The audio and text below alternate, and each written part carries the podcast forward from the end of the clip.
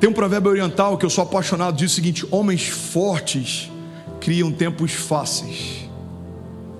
Tempos fáceis criam homens fracos. Homens fracos criam tempos difíceis. É um ciclo. Você já viu algum herdeiro que perdeu tudo porque nunca aprendeu a fazer riquezas como o pai fez?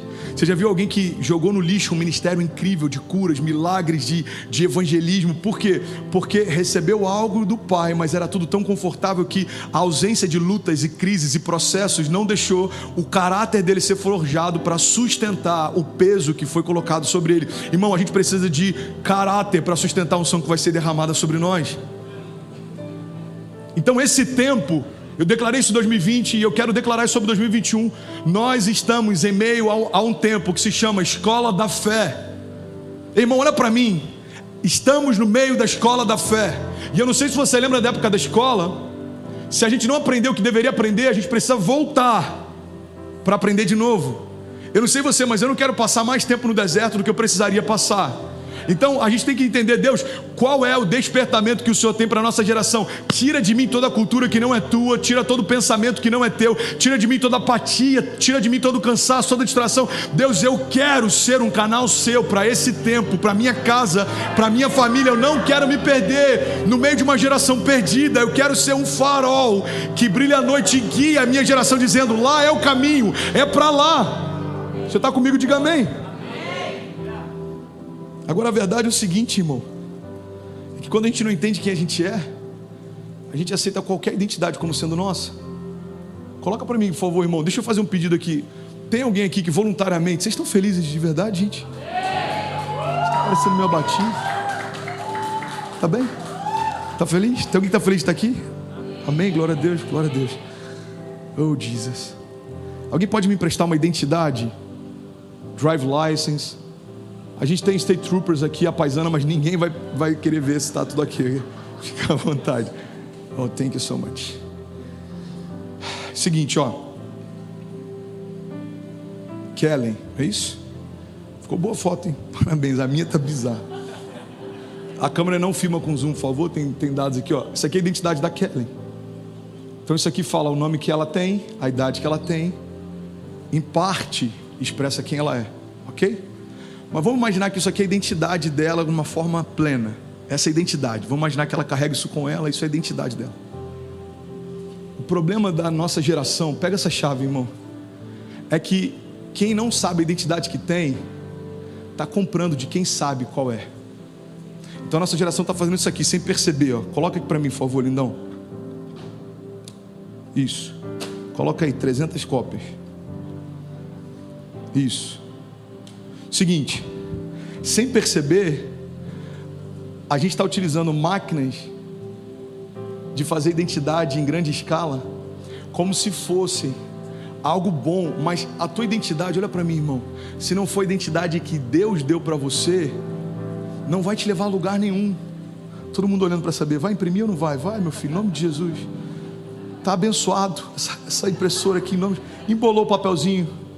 Não, já está saindo. Que isso? Então é o seguinte, ó, obrigado, tá, irmão? Seguinte, ó, para você, para você, algum voluntário me ajuda a distribuir aqui, ó, para você, para você. Vou dar só para a primeira fileira, só para não expor você, ok? Deus abençoe. Para você, isso. Pode deixar caindo no chão, vai jogando no chão essas, essas cópias. Não, distribui para a igreja inteira, não, senão vai dar ruim. Daqui a pouco chega cartão de crédito na casa de todo mundo com o nome da Kelly. E o nego falou: O que está acontecendo, Jesus?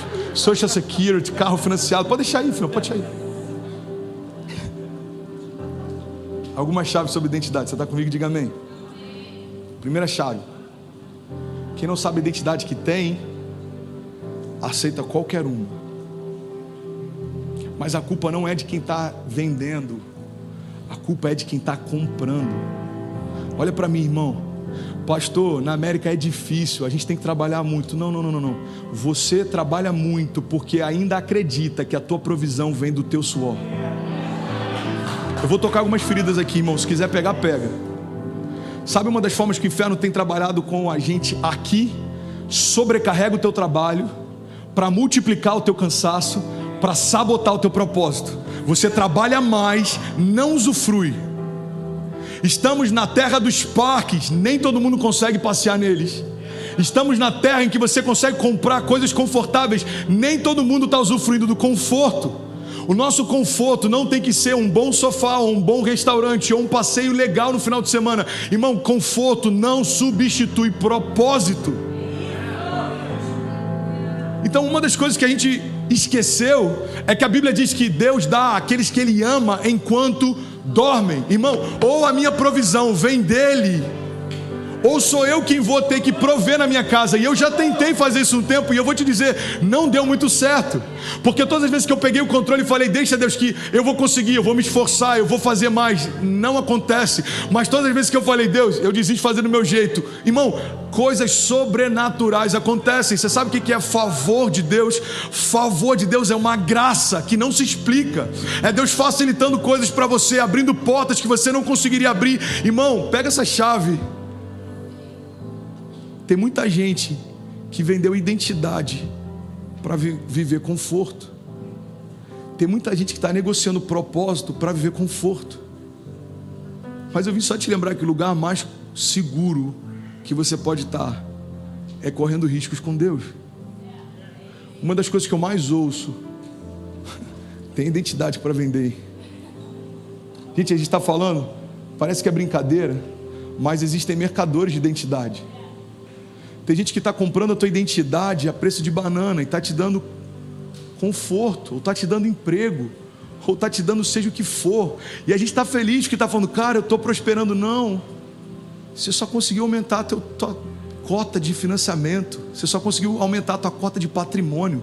Patrimônio não é prosperidade, patrimônio é só financeiro. Pastor, é ruim? Não, é maravilhoso. Se você não quiser, dá para mim. Eu não vou ser hipócrita de falar que é ruim, mas eu preciso te direcionar e te falar: não vale o teu propósito. Foi, pre, foi pago um preço não de sangue, foi pago um preço de filho. Alguém abriu mão de um filho para você saber a identidade que tem. Então não aceita qualquer cópia quando existe uma original guardada para você. Existe uma identidade original guardada para você.